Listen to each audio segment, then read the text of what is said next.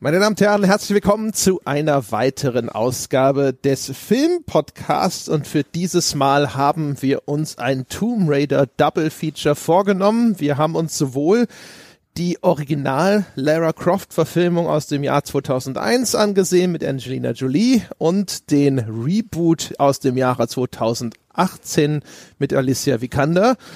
Und äh, über diese beiden Filme werde ich jetzt sprechen, wie immer mit dem Christoph Petersen von Filmstarts. Hallo Christoph. Guten Morgen, André. Christoph, sind wir zufrieden mit dieser Auswahl oder haben wir uns da schon wieder irgendwo in die Scheiße geritten? Das Ding ist, von, ich habe ja so, ich schreibe ja immer meine Noten mit, wenn ich einen Film gucke.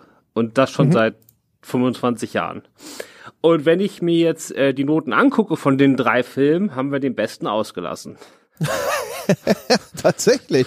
Ja, weil ich fand damals den zweiten Tomb Raider Film, Cradle of Life von 2003, äh, nett. Ach, guck an, aber das ist, ist das nicht der meist verrissene eigentlich? Weiß ich nicht, da spielt auch Till Schweiger mit, das ist doch immer gut. Ja, das ist ein Qualitätsmerkmal, das wissen wir alle.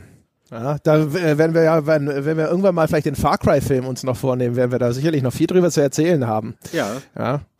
Über das, das Gewicht, die Gravitas, die ein Till Schweiger mit in einen Film bringt es hat auch, es gibt, es gibt eine Menge Charaktereigenschaften, die Uwe Boll und Til Schweiger teilen. Das äh, kann ich mir gut vorstellen. Ja, genau. Und ich meine das auch weder böse noch positiv. Ich meine das einfach nur so als objektive Feststellung.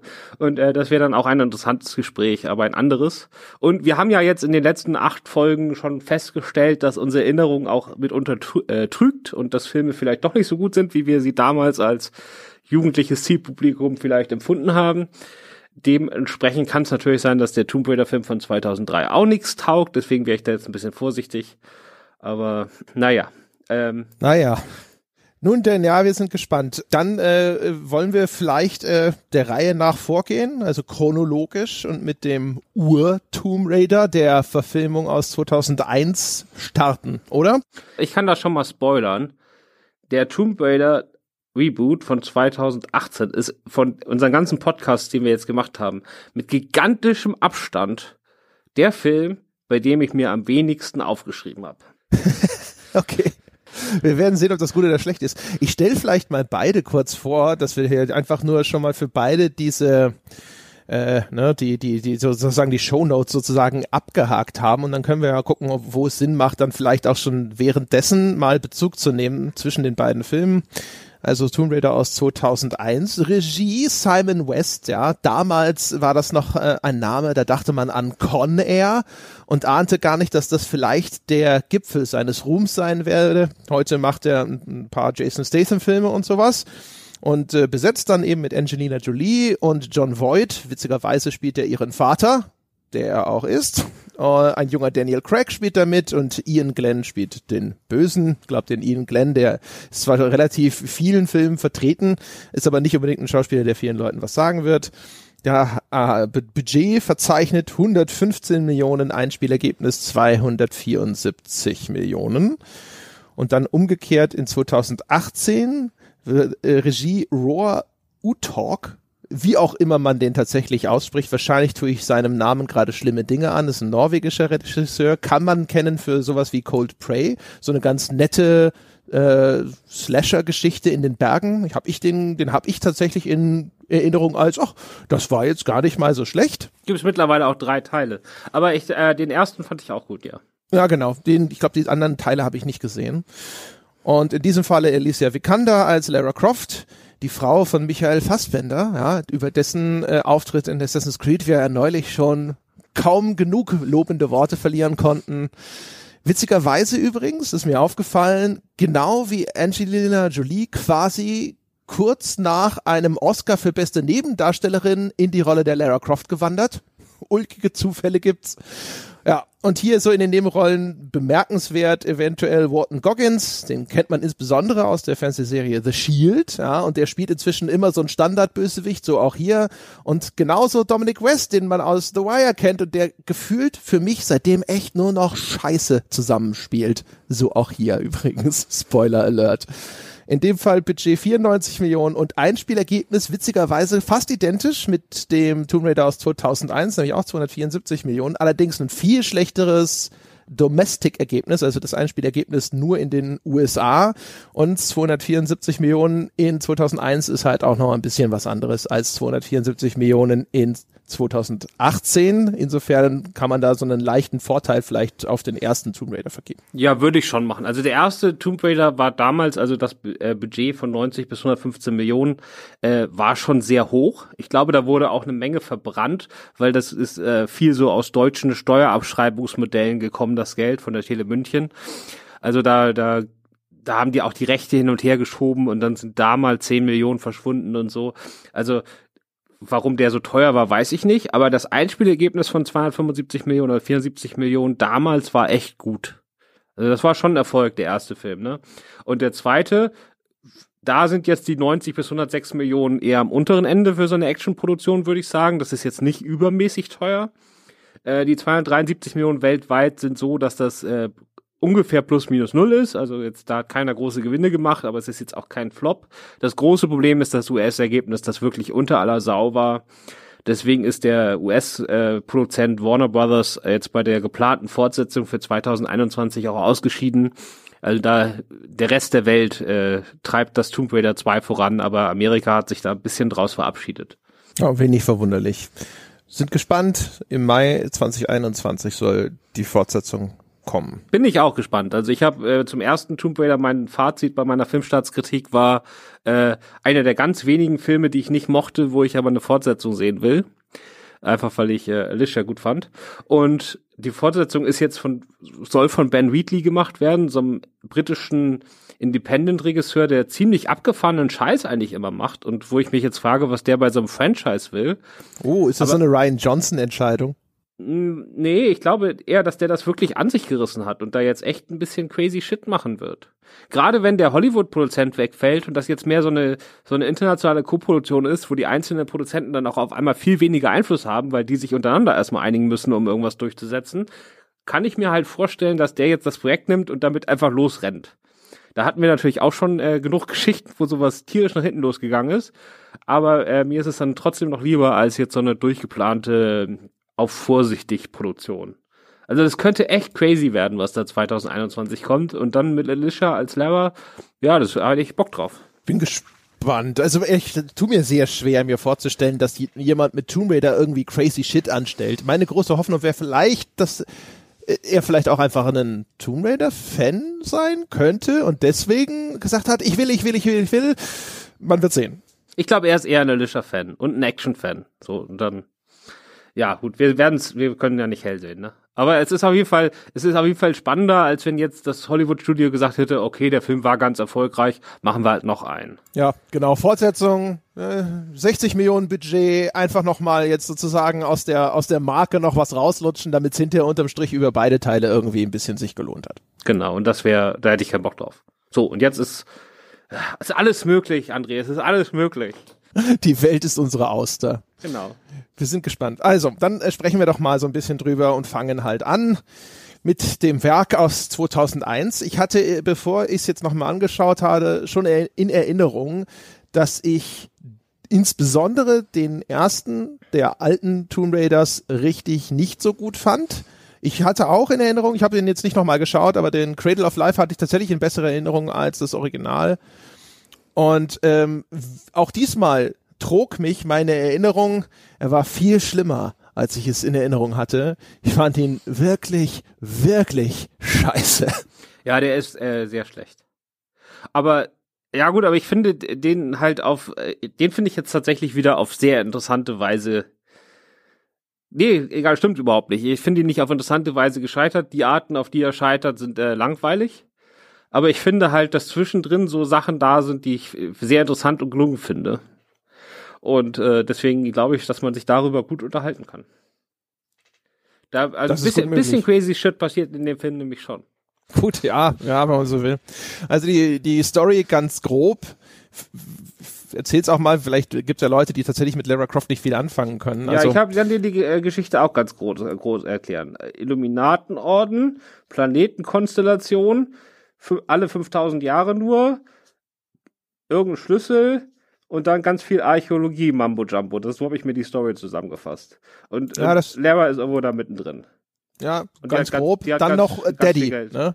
Was? Irgendwo muss das Wort Daddy noch vorkommen. Ach so, ne? ja, genau, weil sie muss ihr, äh, genau, ihr Vater ist Ja. tot und äh, sie hat jetzt das Vermächtnis und äh, ja, und muss das halt finden, bevor die Welt untergeht. Irgendwie. Ja, genau. In der Hinterlassenschaft des Vaters. Der Vater hat irgendwelche Hinweise hinterlassen. Lyra entschlüsselt das, stellt sich raus, oh, da gibt es irgendein mächtiges Artefakt, das hinterher stellt sich raus, vielleicht Zeitreisen ermöglicht. Und dann gibt's die böse Geheimorganisation, also die, die Illuminati.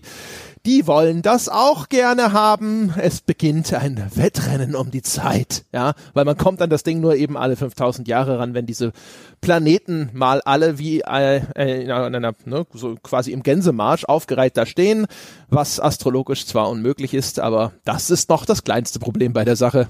Ja, da man steigt da ja auch irgendwann aus. Also das haben wir, das haben glaube ich beide Filme gemeinsam. Also es gibt ja in den Spielen diese Archäologie-Rätsel, das sind ja in der Regel eigentlich nur Schalterrätsel. Ne? Ist ja nicht so, dass man da jetzt große Logikrätsel oder so lösen müsste. Und ähm, die gibt's hier quasi auch.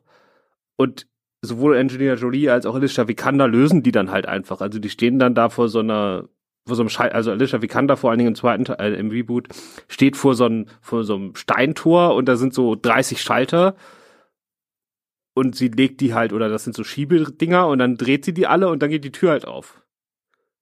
Und man hat halt Ja. überhaupt keine Idee, was jetzt eigentlich das Rätsel war oder was sie da gelöst hat und warum sie das kann, wobei jetzt seit tausenden von Jahren da keiner die Tür aufgekriegt hat oder so, keine Ahnung. Also diesen ganzen Archäologiekram in dem Film habe ich null verstanden. Die sagen immer, wir müssen jetzt nach Kambodscha und dann fliegen sie halt nach Kambodscha, aber warum? Pff. Das mit der Archäologie ist ja ist ja eigentlich sowieso Quatsch. Ne? Das Ganze heißt ja eigentlich auch nicht umsonst Tomb Raider. Also Lara Croft ist qua der Mythologie der Spiele zwar eine Archäologin, äh, sie geht allerdings natürlich nicht vor wie eine Archäologin. Äh, Es gab mal tatsächlich sogar eine eine seltsame äh, Kontroverse bei den Spielen, wo es nämlich darum ging, dass Lara Croft ständig eigentlich historische Artefakte zerstört, dass sie irgendwelche alten Tonvasen findet und die kaputt macht, weil sie darin hofft, irgendwelche Power-Ups oder Heil-Items oder ähnliches zu finden. Und alle gesagt haben, das ist das Gegenteil von dem, was ein Archäologe tun würde. Ähm, also das haben die Spiele nie ernst genommen. Was die Spiele gemein haben mit den Filmen, ist erstens, dass das zwei unterschiedliche Lara Crofts sind, in die, die da auftreten. Ne? Der erste Film basiert auf der Ur-Lara Croft, die immer ist sie eine reiche Erbin, die im Grunde genommen so ein Charakter ist wie äh, wie einen Batman oder ähnliches, ne? Ist so reich, müsste eigentlich nicht mehr arbeiten, kann sich deswegen exzentrische Hobbys leisten und Iris ist zwar nicht per se die Welt vor dem Untergang zu bewahren und Bösewichte zu bekämpfen, aber am Ende läuft es trotzdem darauf hinaus. Sie reist um die Welt, sie sucht irgendwelche mythisch umwobenen Artefakte und in den Spielen hat das dann sehr häufig noch einen deutlich erkennbaren übernatürlichen Bezug. Das greift der erste Film auf, während der zweite Film im Unterschied versucht, das Ganze dann wieder ein bisschen mehr zu erden und dem Ganzen irgendwo eine irdische Erklärung zu geben.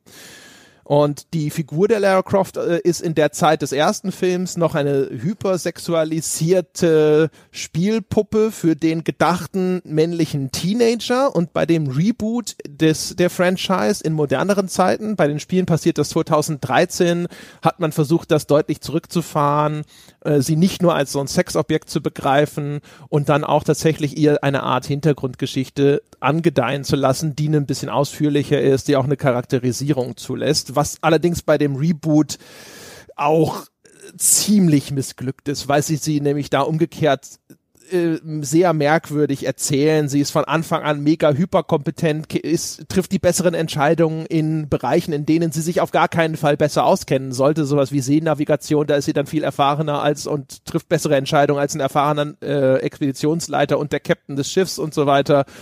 Sie wandelt sich innerhalb von gefühlten fünf Spielminuten von jemandem, der beim Anblick eines toten Menschen kotzen muss, zu einer absolut eiskalten Serienkillerin und so weiter und so fort. Aber das ist sozusagen die Transformation, die die Figur auch auf der Seiten der Spiele durchlaufen hat. Genau, und ich kann nur sagen, beim ersten Film so diese Idee einer, einer, die Transformation einer Ikone vom Pixel zu Fleisch und Blut, die funktioniert halt. Also es ist bestimmt auch kein Zufall, dass der erste Film Lara Croft Tomb Raider heißt, weil es geht wirklich um diese Figur, die damals natürlich schon volle Kanne in die Popkultur durchgestoßen war, viel mehr als jetzt beim Reboot. Also so, soweit ich weiß, hat sich der Reboot sogar besser verkauft als damals das PlayStation 1 Spiel. Aber damals war Lara Croft ja überall. Das war jetzt beim Reboot nicht so, ne? Das war dann mehr so äh, gebottelt in der, in der, in der, bei den Gamern. Und ähm, das fand ich schon interessant, weil ich habe damals das erste PlayStation-Spiel vielleicht ein paar Stunden gespielt oder so. Ich war meistens im ersten Level und habe da drei Wölfe und einen Bären abgeschossen oder so. Viel weiter bin ich nie gekommen. Und trotzdem, als ich jetzt äh, den Film geguckt habe, alleine in den ersten fünf Minuten hat sie so, äh, hat Engineer Jolie so viele Posen und Ein Kameraeinstellungen, die mich sofort an diese ein, zwei Stunden, die ich das vor 25 Jahren gespielt habe oder, so, oder vor 20 Jahren, äh, sofort dran erinnert. Ne? Also wie sie ihre Pistolen hält, wie sie sozusagen zum Stehen kommt, also dieser, dieser Ruhestand, ähm, überhaupt die ganzen Haltungen und äh, wie sie läuft und springt und so weiter, das ist halt alles eins zu eins übernommen. Das fand ich also wirklich sehr ikonisch. Es gibt dann später noch diese Action-Szene, wo sie an Gummiseilen äh, bei sich in der Villa da rumschwingt und dann auch wie da sich der Zopf bewegt. Also dieser, wenn sie über Kopf ist. Das ist halt auch eins zu eins aus den Spielen. Und ich muss sagen, so diese, diese Ikonografie der Spiele, wie das in die filmische Realität übertragen wurde, das ist im ersten Tomb Raider besser gelungen als in allen anderen Spielen, die wir bisher besprochen haben. Ja, also es wird erkennbar nachempfunden. Es wirkt aber dadurch natürlich dann auch wie ein Posieren zwischendrin. Und ehrlich gesagt, beim Betrachten des Films ist das für mich etwas, was für mich immer so ein leichtes Stottern verursacht. Das ist wie wenn ein Spiel anfängt zu ruckeln, wenn ein Film diese seltsamen Heldenposen einwebt, wo ich das Gefühl habe, das ist jetzt da, um eben etwas zu repräsentieren und nicht mehr dazu da, um irgendeine Action-Szene tatsächlich einfach nur in Szene zu setzen oder eine Geschichte zu erzählen. Das ist wie bei den Avengers-Filmen, wenn du die Szene siehst und du denkst, okay, das ist wieder einer von den Momenten, wo sie irgendein Comic-Panel exakt nachstellen wollen. Ich kenne den Comic nicht, ich habe keine Ahnung warum, aber ich erkenne einfach, dass hier auf einmal etwas passiert, wo ich denke so, okay, das ist zu einem bestimmten Zweck so gemacht worden und das hat aber nichts mehr einfach nur mit der Erzählung des Films zu tun. Nee, nee, es geht mir auch nur um die Ästhetik. Also sie ist für mich in dem Film überhaupt keine Figur. Also sie ist für mich nur, ist für mich nur Pose. Also zwischen den einzelnen Posen, die sie einnimmt, die, sie bewegt sich ja auch total mechanisch in dem Film. Das hat ja überhaupt nichts Menschliches an sich. Also zumindest in Action-Szenen. Und ähm, sozusagen, sie bewegt sich quasi nur von einer Pose zur nächsten, was sehr, sehr mechanisch und äh, wie du gerade gesagt hast, abgehackt wirkt. Ähm, was es aber für mich trotzdem als Ästhetik interessant macht, weil das ist halt für, wirklich wie aus den Spielen eins zu eins übernommen fand ich äh, interessant. Wie gesagt, man muss sich halt irgendwas halten, wenn der Rest des Films einfach nur langweilt. Ne? Ja, das stimmt. Bei mir war es dann relativ schnell ähm, ein Konzentrieren auf Hoppala. Äh, war das Setdesign in der Zeit allgemein so schlecht oder liegt's an dem Film? Weil ich finde schon direkt, wenn der Film losgeht, äh, ist ja eine relativ absurde Einstiegssequenz, wo Lara Croft in ihrer eigenen Villa zum Training gegen einen Kampfroboter antritt. Und das ist so merkwürdig dekoriert, da hängen dann auf einmal im Hintergrund diese eigenen, äh, diese abgerissenen Past Plastik Fahnen, die man sonst irgendwo vielleicht mal in einem günstigen Horrorfilm im Hintergrund hängen sieht, damit es aussieht, als wäre das alles ein bisschen abgeranzt und voller Spinnweben. Und ich habe die ganze Zeit gedacht so, was macht das da? Warum ist es da? Äh, ist es wahrscheinlich dazu da, mich in die Irre zu führen, weil ich am Anfang denken soll, sie ist jetzt irgendwo sonst wo auf Abenteuertour und dann stellt sich raus, ah, nein, sie ist zu Hause und trainiert. Aber völlig merkwürdig. Und der ganze Film ist voll von extrem aufwendig beleuchteten und teilweise auch auswendig konstruierten Sets, die aber alle irgendwie scheiße aussehen. Besonders beim großen Finale, wo es aussieht, als hätten sie irgendwie so, einen, so, eine, so eine Ride aus einem Vergnügungspark dahingestellt. Ja, also wie gesagt, äh, der Film war für damalige Verhältnisse echt nicht billig, ne? Aber es sieht auch nicht so aus, als ob das Geld da reingeflossen wäre. Also ich meine, wir können das gleich vorwegnehmen. Der Film ist, glaube ich, zur schlechtmöglichsten Zeit entstanden, was CGI-Effekte angeht, ne? Also die Filme aus genau aus diesen Jahren sind heute schwer erträglich, weil das war wirklich die Zeit, wo das CGI gleichzeitig am teuersten war und gleichzeitig und direkt auch am, am schlechtesten aussah. Also das ist wirklich unerträglich, wie das aussieht. Das wird schon was gekostet haben, aber wo der Rest des Geldes hingeflossen ist, das wird nicht ganz klar, ne? Weil die Sets sehen billig aus, die sehen aus wie so, was weiß ich, so eine so eine äh, Nebenchannel äh, Fantasy-Serie von heute, ne? Also irgendwie so sonntags vormittags auf RTL oder so. Das Niveau haben die. Und Angelina Jolie war damals auch nicht der Star, der jetzt da riesen Gagen aufrufen konnte und die Nebendarsteller auch nicht. Also, ja, wo das Geld hin ist, weiß man nicht. Außer vielleicht die paar CGI-Szenen, aber die können auch nicht so teuer gewesen sein. Ist alles sehr billig. Ja, und es ist halt alles so seltsam verhackstückt. Also das, was du beschrieben hast, dass ähm, hier die Lara Croft Posen oder auch die ganze Bewegungsästhetik der Figur häufig zitiert wird oder sowas, das ist noch eine Sache. Man hat auch das Gefühl, dass der Film aber ansonsten so ein paar Checkboxen abhaken möchte. Ne? Dinge, die in den Spielen irgendwie eine Rolle spielen oder sowas, die kommen dann in der einen oder anderen Form dort vor. Ähm, das ist, finde ich zum Beispiel spürbar, weil dann auch das große Finale ist dann eigentlich äh, zu großen Teilen ein Lara Croft klettert auf ein sich bewegendes Hindernis, was in den Spielen selbstverständlich etwas ist, was dort eine prominente Rolle spielt. Auch die, die die Spielmechanik, der eigentliche Spielinhalt von Tomb Raider hat sich ja verändert. Die neueren, auf denen dann auch der Reboot-Film mit Alicia Vikander basiert, sind äh, zu Actionspielen geworden. Da gibt es immer noch diese Kletterpassagen, aber die Kletterpassagen sind erstens vergleichsweise anspruchslos geworden und zum zweiten ist das die Action-Shooter-Komponente, die zwar auch schon immer mit dabei war, jetzt viel prominenter geworden. Es ist jetzt viel mehr ein Third-Person-Shooter oder auch teilweise ein Stealth-Action-Spiel, als es, dass es so ein Abenteuer, Explorations, Kletter, Jump'n'Run in 3D-Spiel ist.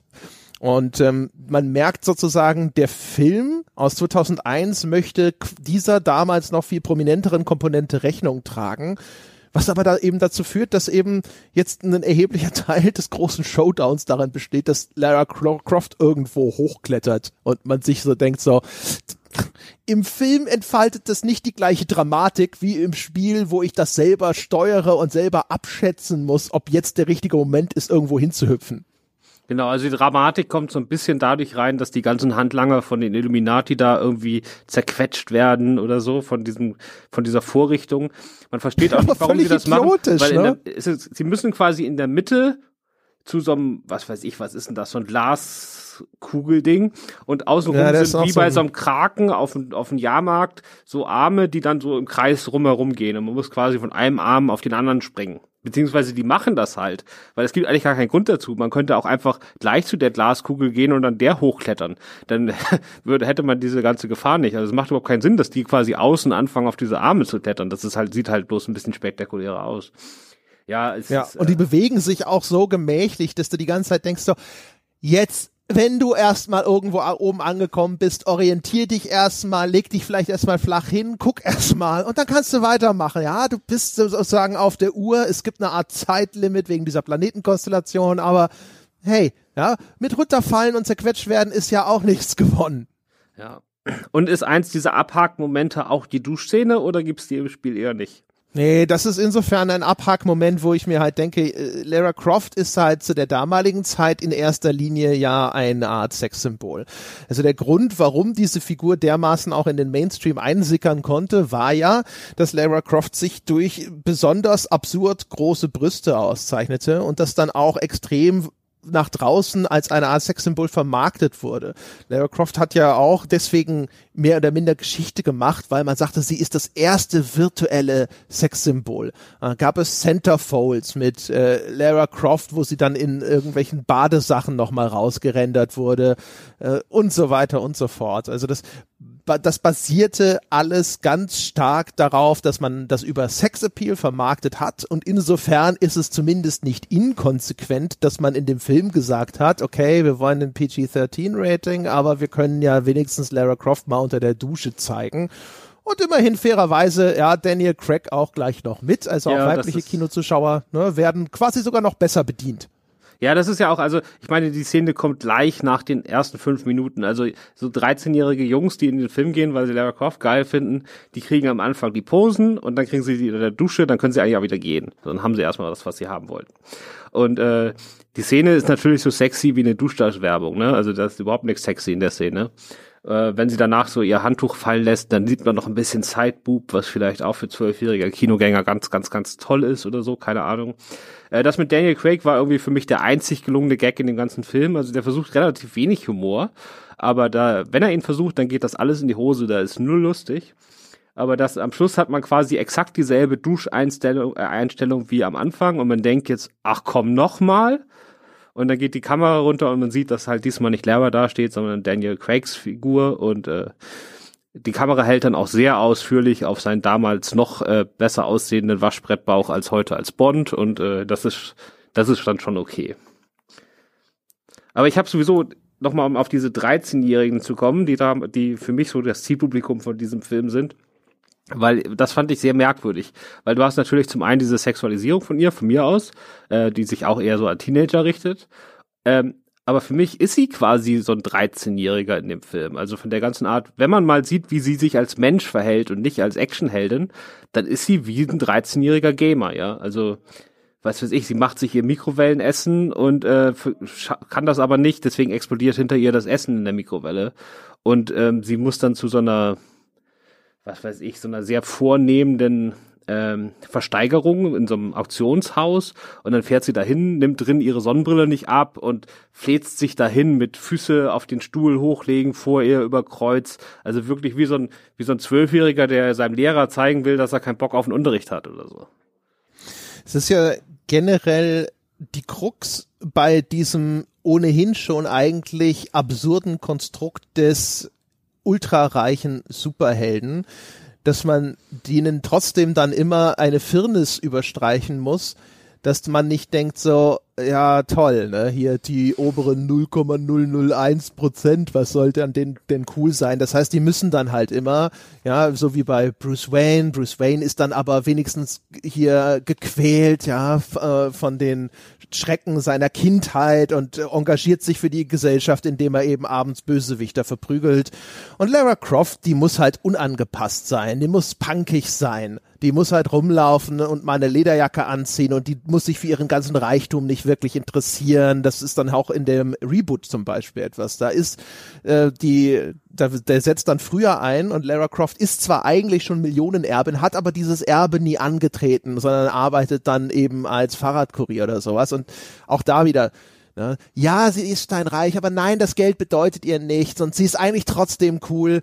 Und ich glaube, das ist halt hier auch so ein bisschen der, der Versuch halt sozusagen, ja, ne, sie, sie ist halt das Complete Package, weißt du, trotzdem noch eine von uns und sie ist halt keck und sie ist halt irgendwie selbstbewusst und sie interessiert sich nicht für diese peakfeine Gesellschaft. Sie macht das ja in einem Auktionshaus und da ist dann auch natürlich so ein, alter Herr in feinem Zwirn, der äh, ein wenig angewidert die Nase rümpft, ja, weil hier nicht die Etikette eingehalten wird. Und das ist, glaube ich, so ein bisschen ne, dieses Rebellentum und das Aufbegehren gegen das Establishment, was da transportiert ja, werden soll. Aber es wirkt albern. Ja, es ist albern und pubertär. Aber ich habe schon, den, also es geht auch beiden, bei beiden Filmen darum, die Figur so ein bisschen zu erden, ne? Da hast du schon recht. Und aber ich habe irgendwie so das Gefühl, die äh, Angelina Jolie Lara Croft, das ist eine Figur, äh, in der sich 13-jährige Jungs wiederentdecken können. Oh, die ist ja genau wie wir. Ja. Während die Alicia Vikander Lara Croft ist eher eine Figur, wo 13-jährige Mädchen sagen können, oh, so würde ich später auch gerne mal sein. Äh, wenn sie dann sozusagen sagt, nee, Geld bedeutet mir nichts und dann ist sie da Fahrradkurierin und sie ist ja auch weniger Sexsymbol, also auch, aber weniger, es ist mehr so ein, so ein Fitness-Trend-Ding, ne? Also das ja, wäre so, genau. so eine moderne Fitness, Körperoptimierungssache, wenn sie dann am Anfang boxt und halt diese Fahrradstunts in London da vollführt und so. Das ist äh, eine ganz ja, genau. andere, sie macht übrigens natürlich, Sie macht natürlich MMA und nicht Boxen und äh, ja, das, also was, wo ich dir beipflichte, ist auf jeden Fall, die alte Lara Croft ist gemacht für junge Männer und die neue Lara Croft ist eher gemacht für junge Frauen. Und das eine, wie gesagt, aber die alte ist auch mehr so, ach, die ist eigentlich, die sieht, hat zwar Brüste und so, äh, aber die ist eigentlich genau wie ihr. Äh, und während die neue mehr auch so eine Vorbildfunktion hat, ne? Die ist nicht so, die ist nicht genau wie ihr, die ist so, wie ihr vielleicht sein könntet oder gerne würdet. Das ist auch noch ein Unterschied. Also beim alten, äh, sozusagen, wenn du da als Junge rausgehst, dann sagst du ja nicht, äh, ich würde gerne genauso sein wie die und ich streng mich jetzt an oder so, sondern du sagst einfach, ach, die ist ja genauso cool drauf wie wir oder kann auch nicht mehr. Und bei der neuen, das ist schon so ein Vorbildding, ne? Aber es ist natürlich auch Zeitgeist. Also der neue Tomb Raider hat schon viel Zeitgeist in sich drin. Logisch, ja, ja. Also es wäre ja auch äh, ungewöhnlich, ne? Ich meine, es sind jetzt 17 Jahre zwischen den beiden Filmen, dass sich da sozusagen in der Interpretation der Figur sehr viel verändert hat. Genauso ja auch übrigens in, wie in der Vorlage durch die, durch die Spiele. Das ist relativ klar. Ich finde, die, die alte ist halt wirklich eine extreme Kunstfigur und die neue ist zwar immer noch äh, so eine idealisierte Heldenfigur, auch teilweise ein bisschen übertrieben, aber deutlich nahbarer und tatsächlich irgendwie menschlicher. Wir müssen vielleicht noch mal ganz kurz erklären, äh, der, der Reboot aus dem Jahr 2018 erzählt eine minimal andere Geschichte. Es geht wieder eine Geheimorganisation auf der Jagd nach einem vermeintlichen Artefakt von großer Macht. In diesem Fall geht es um eine Insel namens Yamatai, auf der eine lange vergangene Herrscherin Himiko äh, begraben liegt, die auch über große Macht verfügt haben soll. Es gibt wieder einen äh, Vater, diesmal nur tot geglaubt, ja, und der wiederum inspiriert Lara Croft auf die Suche zu gehen nach eben hier diesem merkwürdigen Artefakt, ähm, weil die Hinterlassenschaft ihres Vaters dort hier wieder Hinweise hinterlässt, die den Antrieb auslösen. Und in diesem Fall stellt sich aber raus, der Vater lebt tatsächlich noch, während im ersten Film lebt der Vater zwar nicht, aber durch diese Zeitreise, Schnicki-Schnuppi-Geschichte kommen die beiden trotzdem noch mal kurz in Kontakt.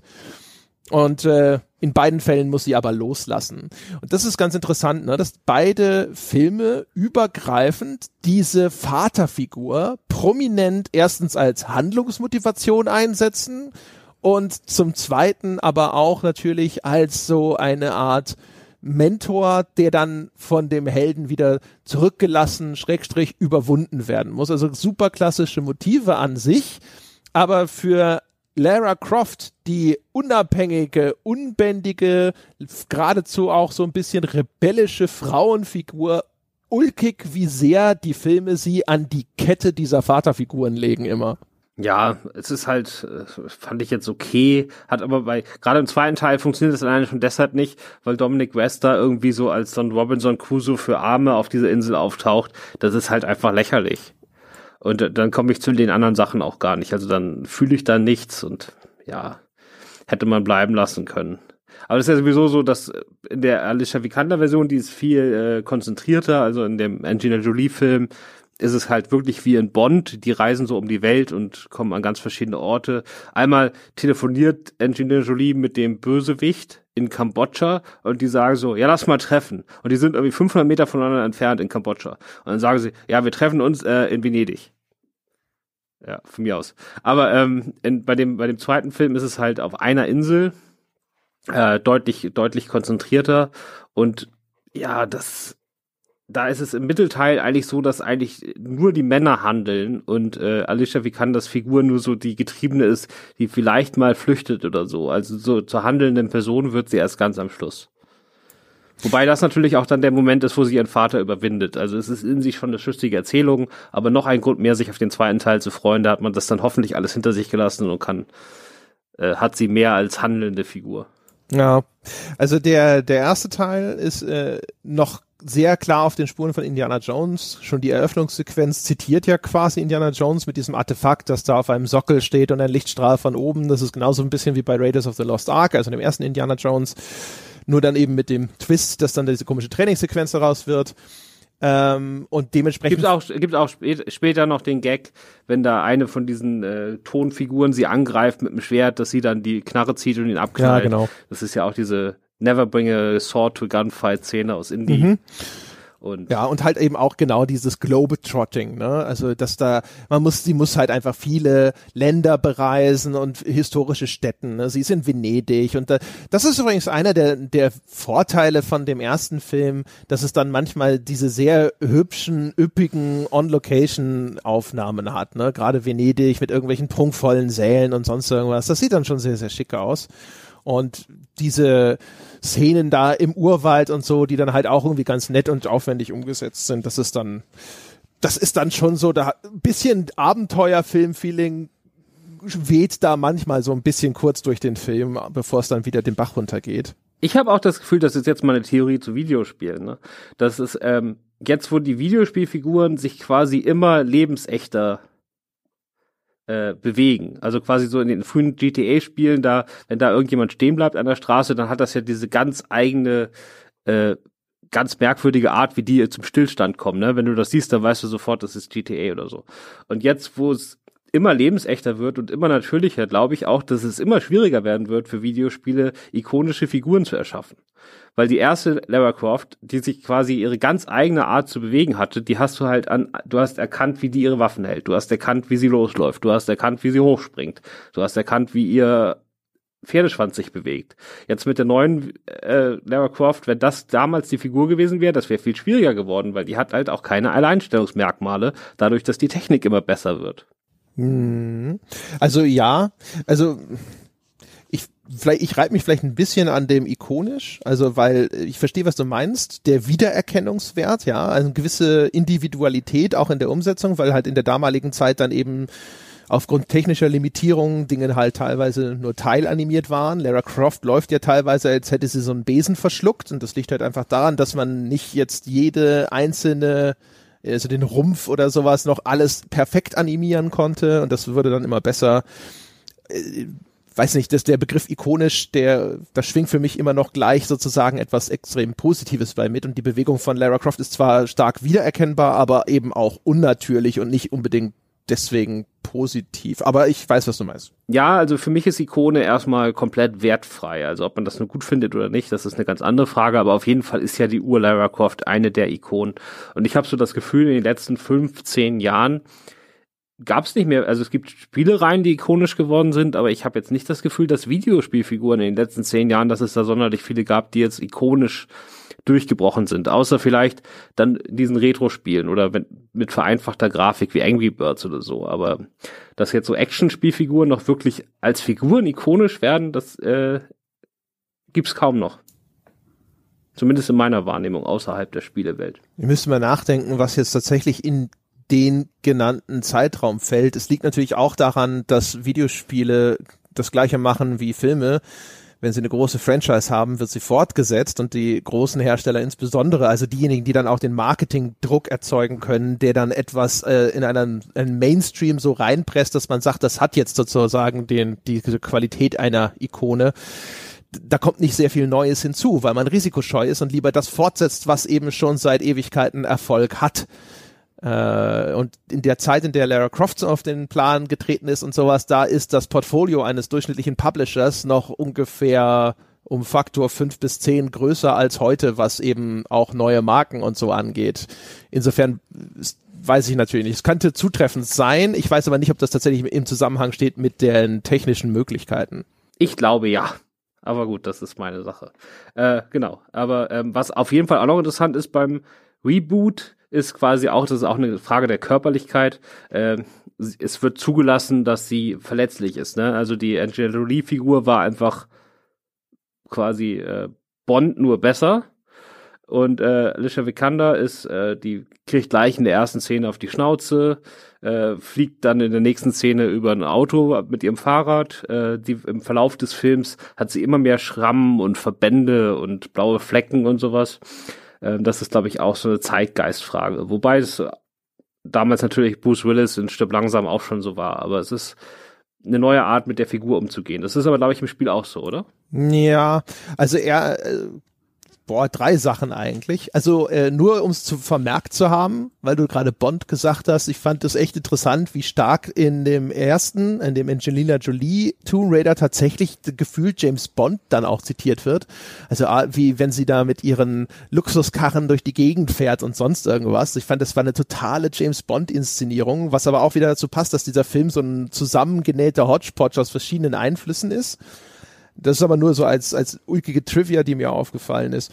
Dann die Alicia Vikander Figur ist sicherlich verletzlicher als die Angelina Jolie-Figur, aber die ist ehrlich gesagt auch noch völlig unkaputtbar. Wenn sie da mit dem Fallschirm abstürzt und dann da irgendwo runter in den Wald klatscht, dann auch noch mit dieser in, an dieser Stelle peinlich eingesetzten CGI-Figurenlandung, die furchtbar aussieht und völlig nutzlos an der Stelle ist und es gibt 3000 Möglichkeiten, dass selbst, also noch nicht, brauchst du nicht mal einen Stuntman dafür, ja. Mach halt die Kameraeinstellung kurz vorm Boden und dann fällt sie dahin. Das haben wir schon hundertmal gesehen. Alles wäre besser gewesen als der Einsatz von Computergrafik an der Stelle. Grauenvoll. Ähm, und im Vergleich zum Spiel, ehrlich gesagt, fällt der Film dann noch dramatischer ab im Spiel gibt es eine extrem frappierend gute Begründung dafür, dass das Schiff, auf dem Lara Croft auf diese Insel Yamatai kommt, äh, auf der sie dann landet, die Endurance ist, weil was Lara Croft in diesem Spiel durchmachen muss, geht auf keine Kuhhaut.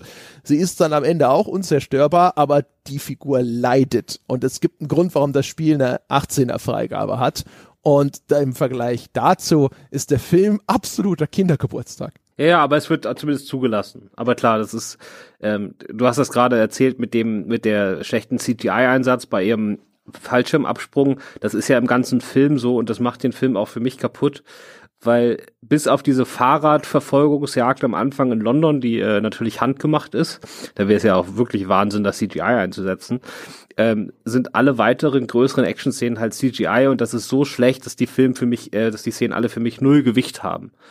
Also das wirkt wirklich wie aus einem Computerspiel. Und in der Szene, die du genannt hast, wirkt das wirklich so, als ob da eine CGI-Brei-Figur durch den Wald rast und dann drei Sekunden vor oder drei Meter vorm Aufprall äh, spuckt die dann auf einmal die wirkliche Alicia Vikander aus. Also du siehst ja wirklich die Millisekunde, in der das von CGI auf echt überwechselt. Das ist einfach nur peinlich.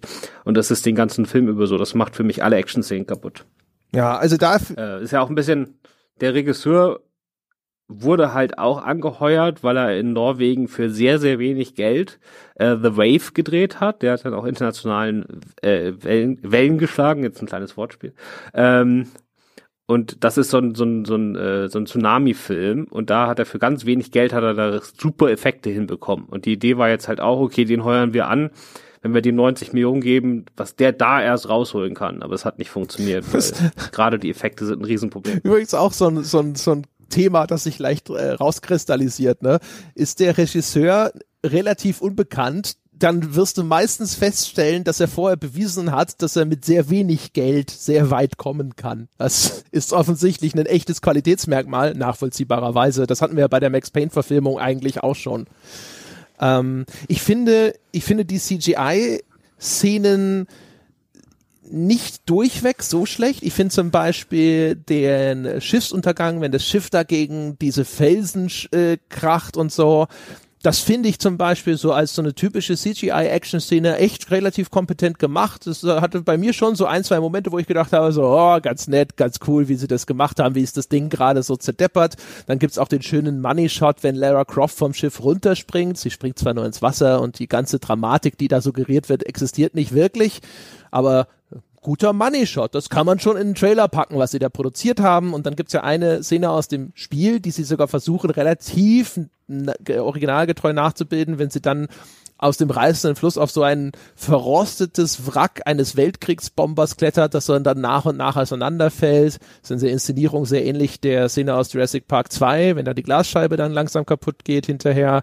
Aber das ist an sich sowas, ich habe da halt, da erkenne ich diese Szene aus dem Spiel wieder. Ich finde die, die Konstruktion, also die Ästhetik von diesem verrosteten Wrack, das da in diesem reißenden Strom liegt, finde ich nach wie vor sehr schön.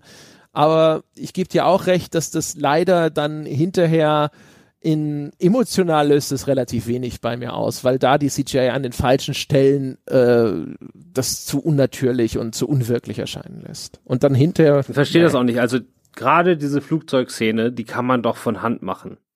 Da kann mir doch keiner erzählen, dass man die nicht ganz normal drehen kann. Also die Steven Spielberg-Szene in Jurassic World, die funktioniert ja deshalb so gut, weil die da wirklich einfach so einen Wohnwagen dahin gehängt haben. Ich meine, das ist doch kein Problem. Du kannst auch ein verrostetes Flugzeug dahin hängen. Also, ja, kostet halt wahrscheinlich mehr Geld. Ne? Macht, weiß ich nicht, aber gut, aber ich meine, dann funktioniert's halt. So ist halt, also für mich hat das kein Gewicht. Ich hatte da keine Spannung.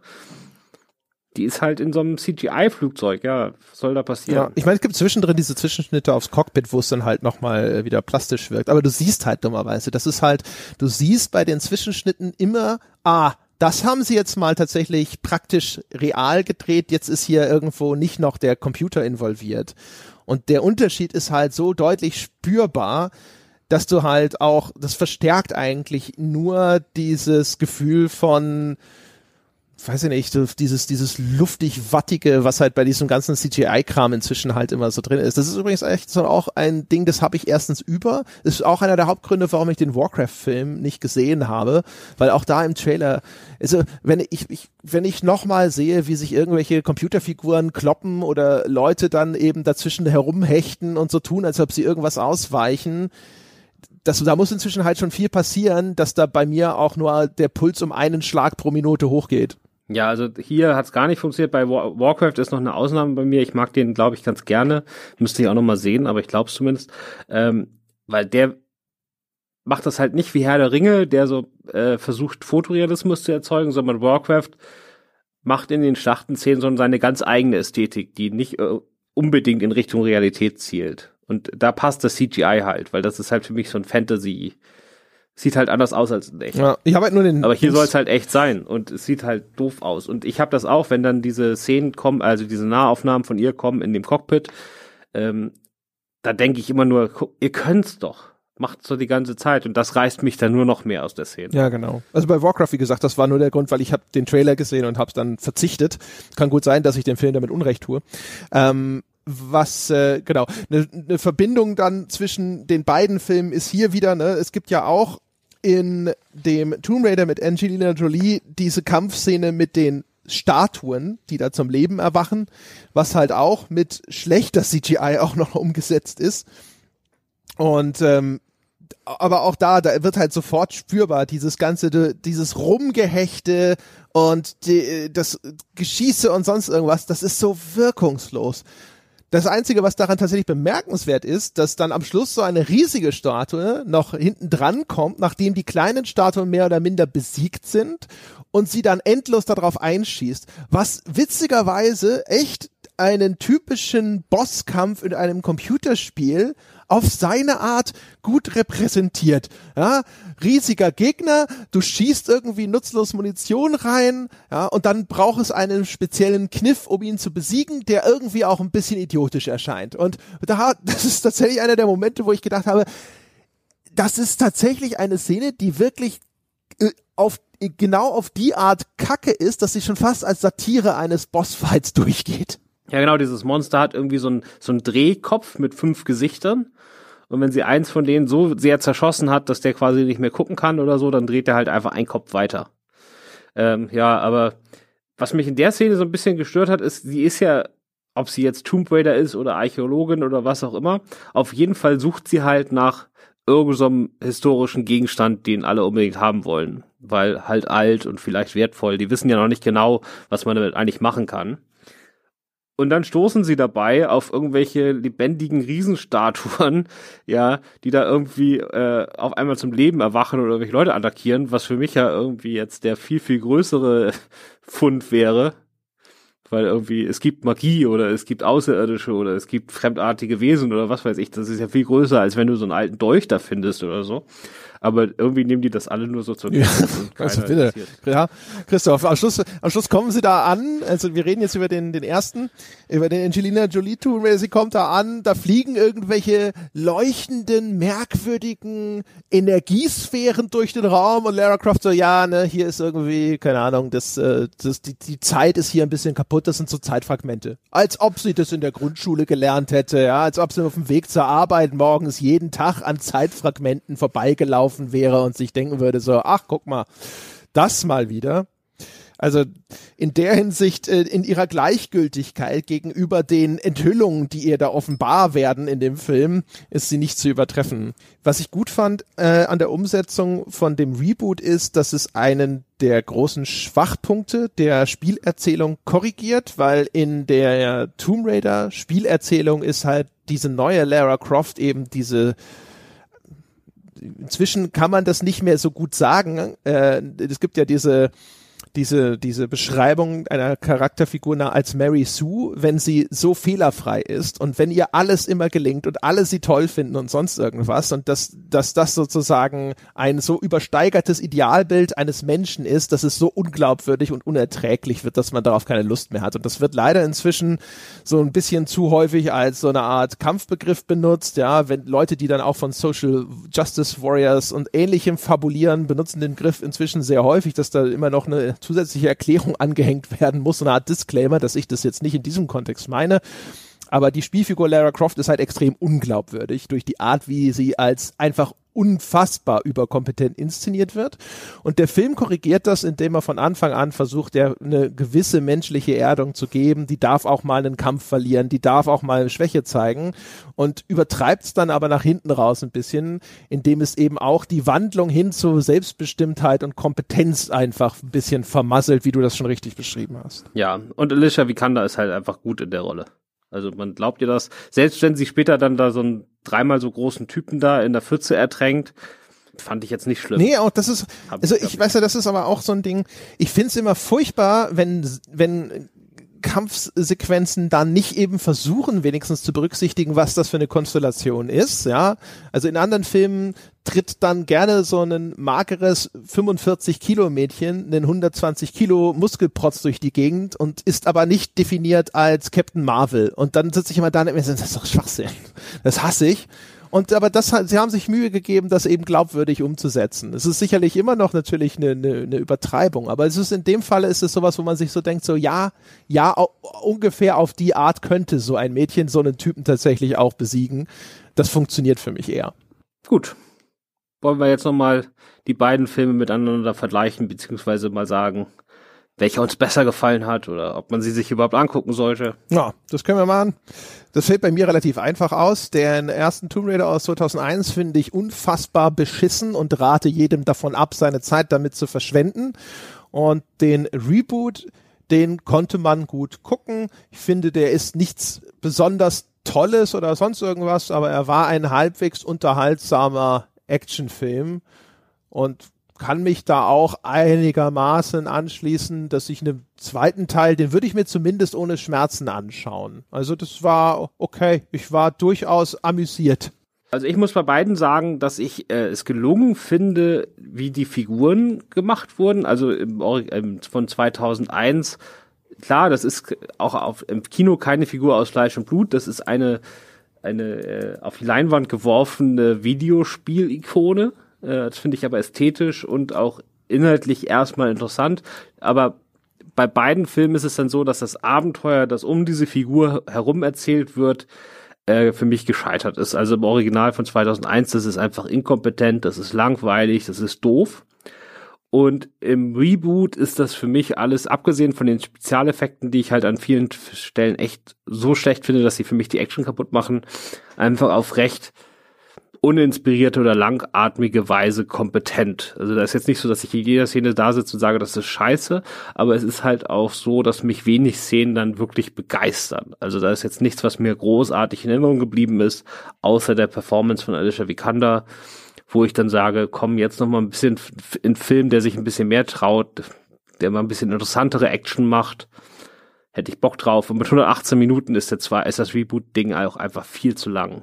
Ja, also wie gesagt, ich, an sich mag ich, dass er sich am Anfang noch mal ein bisschen Zeit nimmt, die Figur auch in einem, in einem anderen Setting einzuführen, als eben nur als die reiche Abenteurerin.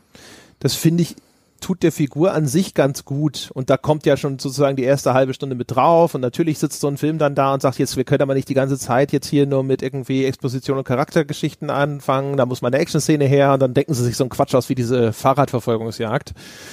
Ähm, ich fand halt einige der CGI-Momente durchaus einfach als visuelles Spektakel durchaus ganz gut anzuschauen, auch wenn sie mich vielleicht irgendwo emotional entkoppelt haben davon, dass ich jetzt irgendwie um an diese Figuren Angst gehabt hätte oder sowas, weil es dann eben in dieses, diesen Bereich reingeht, wo alles so eine kunsthafte Anmutung bekommt.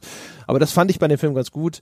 Die Erzählung war, wie gesagt, schon größtenteils dumm, vieles war langweilig. Ich, ich, ich könnte jedes Mal ausflippen, warum eigentlich so an sich erwiesenermaßen gute Schauspieler, wie der Walton Goggins und auch der Dominic West, jetzt irgendwie ständig diese beschissenen Standard-Performances abliefern.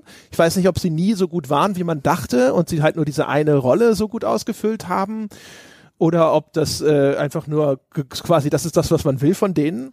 Aber es ist erschreckend, wie sehr ich es inzwischen hasse, Dominic West irgendwo zu sehen. Ähm, sei es jetzt in Punisher, Warzone oder sonst irgendwo, es ist immer schlecht, es ist immer furchtbar, wie so schlechtes Theaterschauspiel grauenvoll. Ähm, und die Szenen sind dann häufig auch genau deswegen unerträglich. Aber im Vergleich zum ersten ist es immer noch ein Labsal, den ich wirklich durch die Bank kacke fand. Ja, genau. Also ich, wie gesagt, der zweite Film ist besser. Äh, ich fand den ersten trotzdem interessanter von dem, was er gemacht hat. Und selbst wenn es auf schlechte Art ist. Also wie gesagt, wir kommen ja noch mal vielleicht noch ganz kurz, weil wir haben es eigentlich schon erwähnt, auf unsere Frage, wie die Macher denn ihr Zielpublikum sehen oder wie sie den Gamer sehen.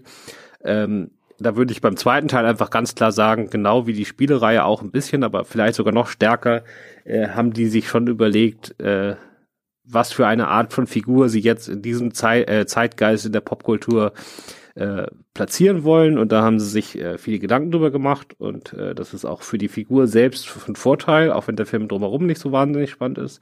Aber im Original ist das halt alles viel ungefilterter, gefilterter, äh, gefilterter.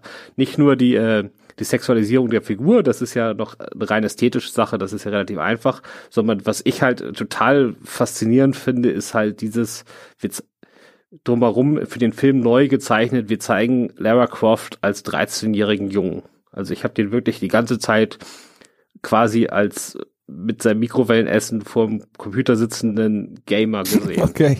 Mit Brüsten. Ja, die Faszination hat sich bei mir nicht eingestellt. Was ich interessant fand, ist, dass man sehr schön an dem Vergleich zu dem Reboot-Spiel und dem daraus resultierenden Film sehen kann, für meine Begriffe zumindest, das Spiel ist immer noch für eine männliche Zielgruppe gemacht.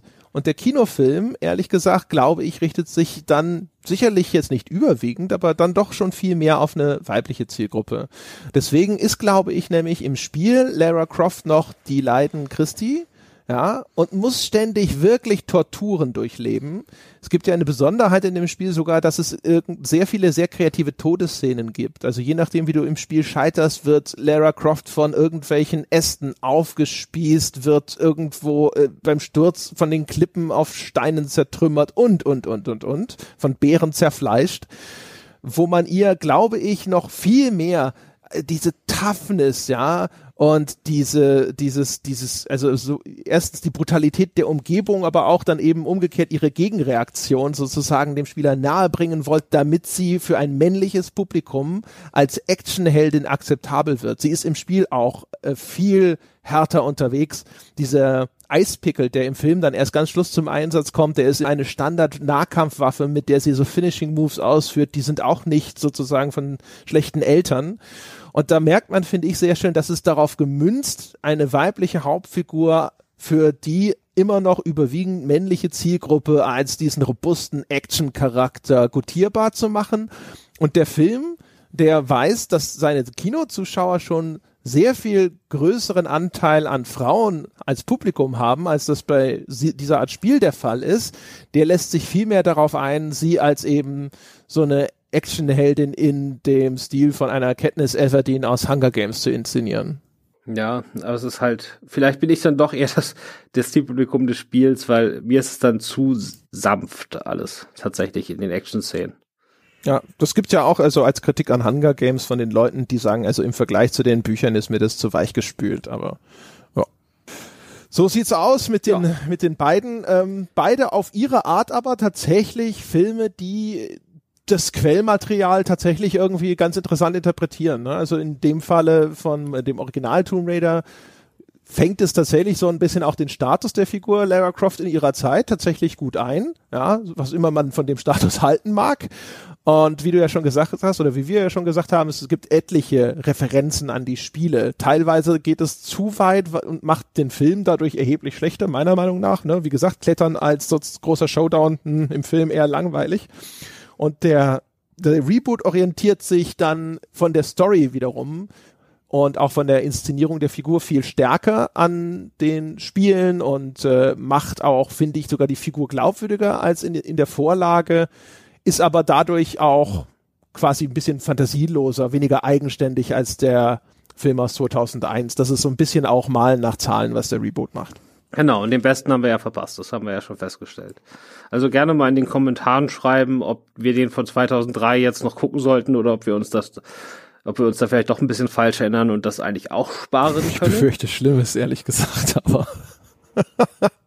ja, ich weiß es nicht. Wie gesagt, Til Schweiger. Ja, und äh, wie konnte ich das vergessen? Und dann bin ich dran, oder? Du bist dran. Ich darf nämlich diesmal aussuchen. Und weil ähm, ich jetzt mir gerne sparen würde, einen Film zu gucken, nehme ich einen, den ich gerade gesehen habe äh, und schicke André zum ersten Mal in dieser Reihe tatsächlich ins Kino. Ich weiß nicht, wie oft du da sonst so bist, aber dann äh, reden wir doch nächstes Mal über den jetzt startenden Sonic the Hedgehog. Äh, ja, neuer Mensch, ein Glück, ne? Da, das ist ja, das ist ja eine super Wahl bestimmt. Du hast ihn ja schon gesehen. Ich habe den schon gesehen. Aber ich spoiler natürlich nicht. Nee, aber weiß ich nicht kann ich mir schon mal richtig leid tun oder ist es einfach nur reine Boshaftigkeit? Also ich äh, in der deutschen Fassung gespielt, äh, spricht ja Julian Bam, der YouTuber äh, Sonic. Also du bist in München, oder? Also versuch schon mal ein OV-Kino ja, zu finden. Gott, ich habe den in OV gesehen und äh, ich glaube, das ist besser. Vor allen Dingen Jim Carrey. Das ist halt endlich wieder 90er Jahre Jim Carrey. Da freu, persönlich freue ich mich da sehr drüber und aber ich glaube, ich möchte das nicht auf Deutsch sehen. Na dann, na dann werde ich mal die, die Spielzeiten checken von Sonic und schauen, ob der, zumindest der Kelch der Synchronisierung an mir vorübergeht. Dann soll es das gewesen sein für diesen Monat mit dem Filmpodcast, meine Damen und Herren. Ich hoffe, euch da draußen hat's gefallen.